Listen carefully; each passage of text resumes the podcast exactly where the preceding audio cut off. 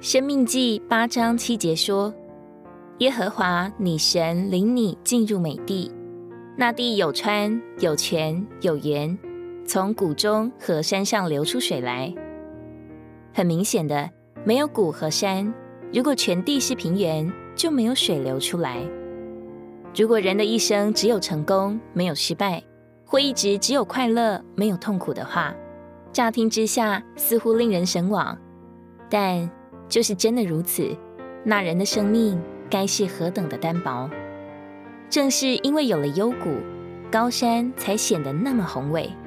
经过了重重的失败，成功才觉得分外宝贵。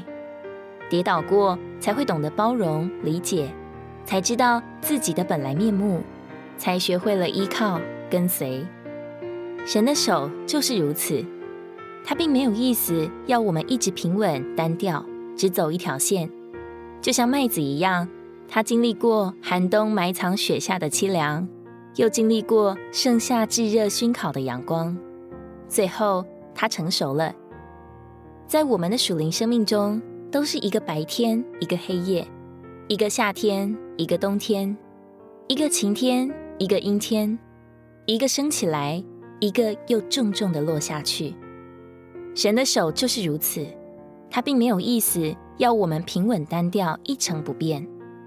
你若能在困难和试炼时经历基督，在你里面不知道要流出多少丰富给别人，这是在平安之时或快乐之中所做不到的。乃是在忧愁、疾病、困难的日子经历基督，你才有活的水流去滋润别人。彼得前书五章十节。